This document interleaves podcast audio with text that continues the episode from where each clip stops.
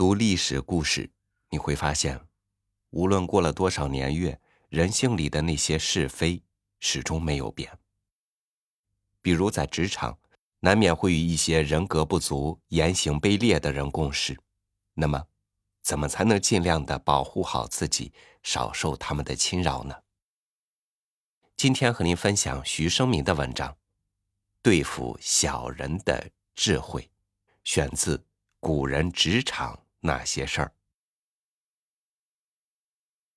正如曾国藩所说：“居有恶邻，坐有损友。”人们在工作生活中惹上小人，是经常会有，并且不以人的意志为转移的事情。甚至侧面相术中都有犯小人一说。什么是小人呢？孔夫子有过说法。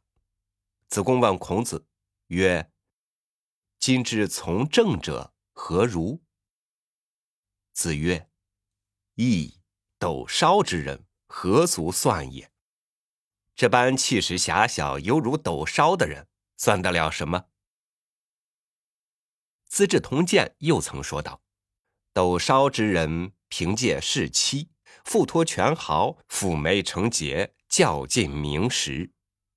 意为这号小人趋炎附势，巴结权贵，察言观色，阿谀奉承，侥幸得志。实际上，小人们的恶迹比此处所引用的评价还要恶劣得多。那么，遇到小人怎么办呢？最好是能够像张居正说的那样，以力除奸。公开交锋，对着干。但是小人得志却是职场官场的常见现象。小人的阴招损招防不胜防，许多时候我们没等到压制小人，自己就先被小人算计坑害了。曾国藩的一个办法是：遇诡诈人，变幻百端，不可测夺。吾一以至诚待之，彼数自穷。也就是明知是小人，自己仍然以诚相待，他们的阴谋也就不能得逞。对小人忍让包容、宽大为怀，以图感化，也是一种智慧。不过这说起来容易，做起来难。而唐代名将名臣郭子仪却勉为其难。做到了。正当郭子仪在前线讨伐安史之乱的叛军，并且获得胜利的时候，宦官宠臣于朝恩对唐肃宗说：“鉴于安禄山拥兵自重的教训，不得不防备郭子仪。”肃宗于是将郭子仪撤职，让于朝恩去军中做监军。于朝恩来到军中，仗着皇帝的威势，大权独揽。瞎指挥，结果被唐军收复的失地又被叛军夺去了。将士们纷纷找到郭子仪，要求杀了于朝恩。郭子仪说：“于朝恩是皇帝的宠臣，他来说明皇帝对我有疑心。现在杀了他，不正说明皇帝的猜测是对的吗？”此后，郭子仪率军抵御吐蕃入侵，于朝恩又向唐代宗建议。假借盗贼名义挖了郭家祖坟，这样郭子仪就无法拥兵自重了。戴宗竟然同意了。子仪破吐蕃灵州，而朝恩使人发其覆墓，道未得。子仪自泾阳来朝，中外俱有变，即入见，帝厌之，即号泣曰：“臣久主兵，不能尽报。”军人残人之目，故意多矣。此臣不忠不孝，上获天谴，非人患也。祖坟被挖，郭子仪班师回朝，朝廷内外都担心会发生动乱。等到郭子仪拜见代宗，代宗对挖郭子仪祖坟的事表示吊唁，郭子仪却流泪说道：“我常年领兵作战，军人破坏百姓的祖坟很多。”这是我不忠不孝的地方。现在我的祖坟被挖，是上天的报应，不敢责怪别人。这里的关键是郭子仪对奸佞小人于朝恩采取了避让相容的态度。当时于朝恩掌握着朝中大权和禁军，爪牙党羽众多呀，连戴宗以后令人勒死他的时候，还一再担心他们的反扑。此刻郭子仪不追究此事，正是考虑到国难当头之时，如果他发难，势必在王朝内部引发很大的动乱，这样的话，唐王朝的局势就更加不可收拾了。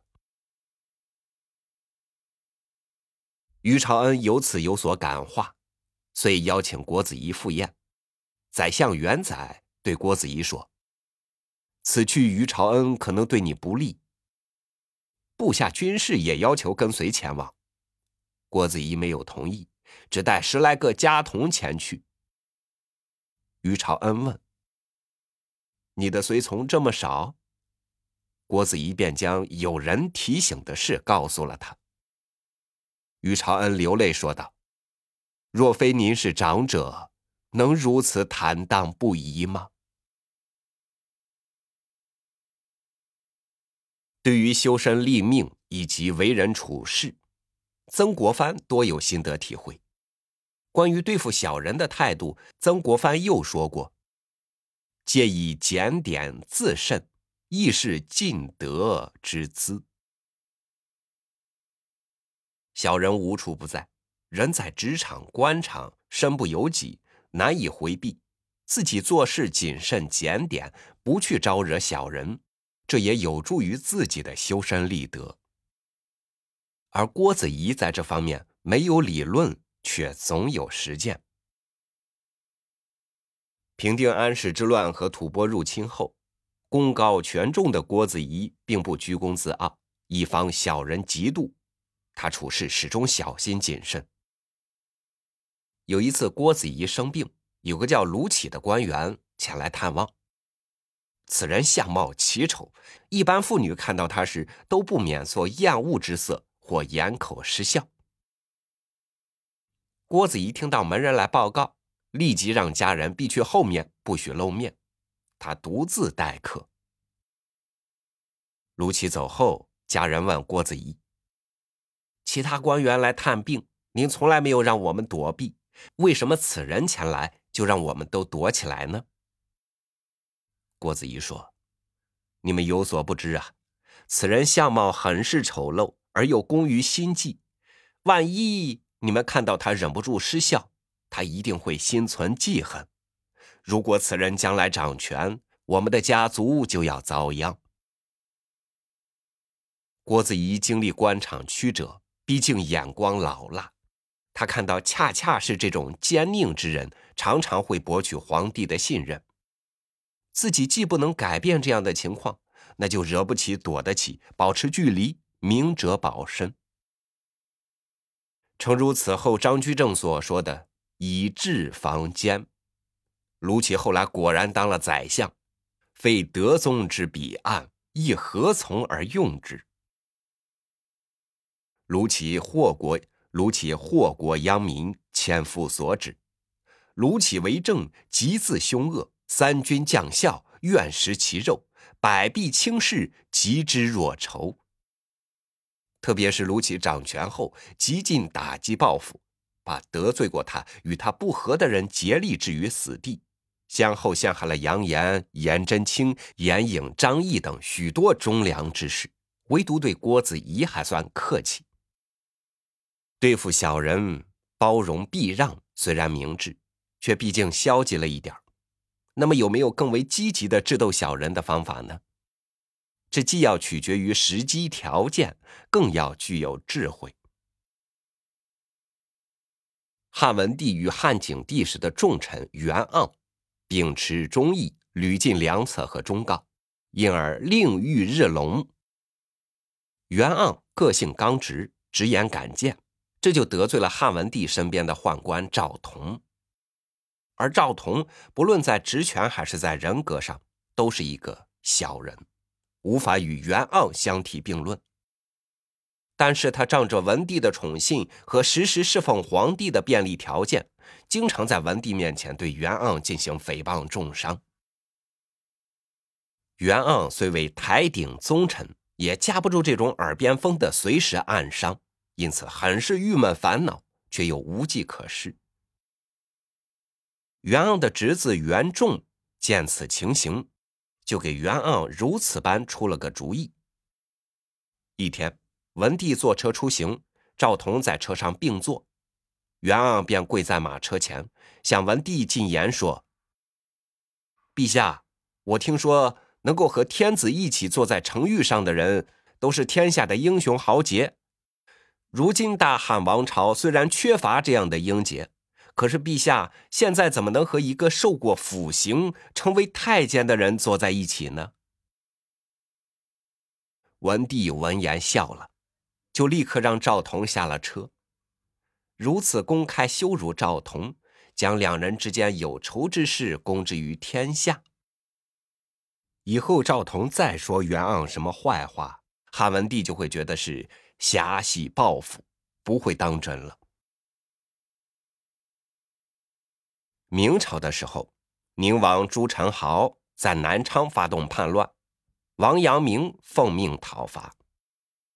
当时监管着东厂和锦衣卫的宦官江彬，唆使明武宗以平乱为名下江南渔猎美色，这正中武宗下怀。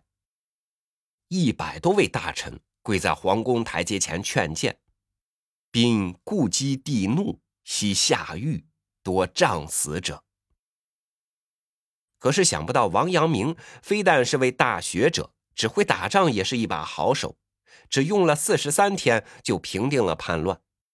南巡没了理由，江兵很是恼火，却仍然挑唆着皇帝继续南下。一路上坏事做尽，武宗船队过处，撤除两岸民房，遍刷处女寡妇，倒地渔猎。又遇倒地幸苏州下浙江。抵湖乡，就是这么个坏料，来到南昌召见王阳明。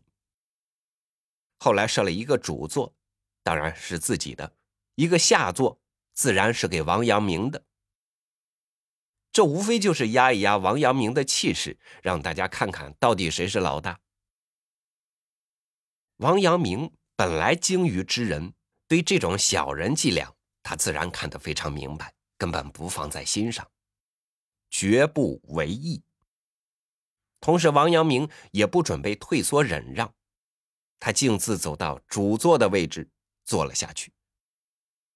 江彬一干人恼羞成怒，口出恶言。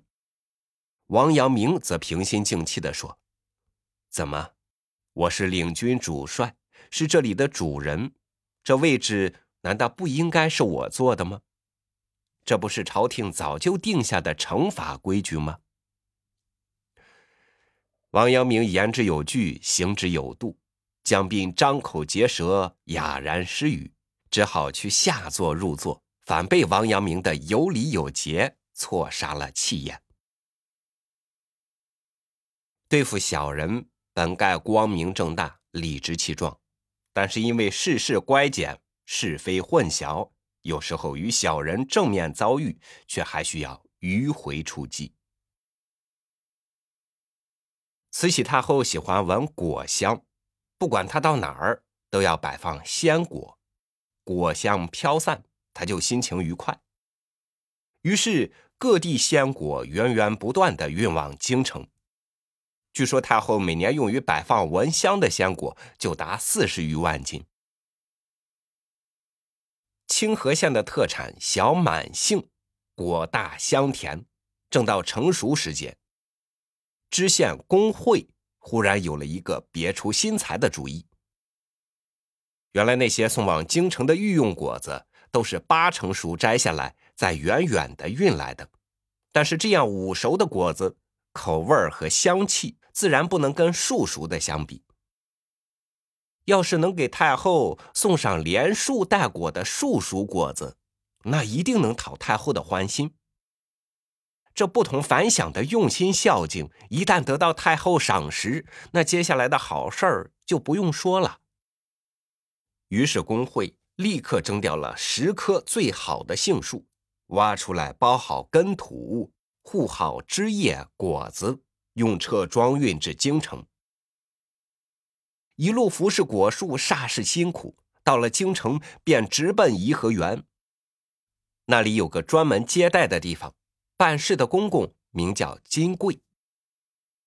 内务府总管有规定，凡外部官员给太后送礼，必须登记报告，不得截留或拒收。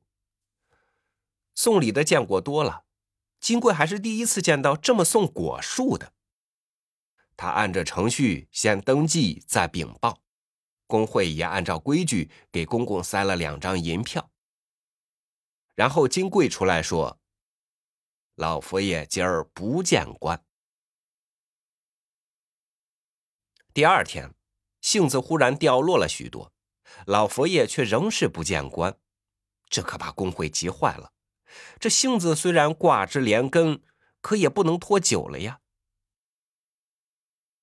这天半夜，工会等人觉察了动静，逮住了一个用竹竿击打果树的人，他竟是太监金贵。这是怎么回事呢？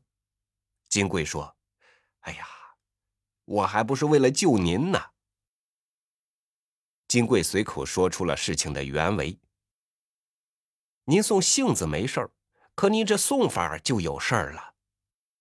老佛爷最讲究口彩做什么事都要图个吉利，可你送的这连根拔起的杏果，有个说法，叫绝户果。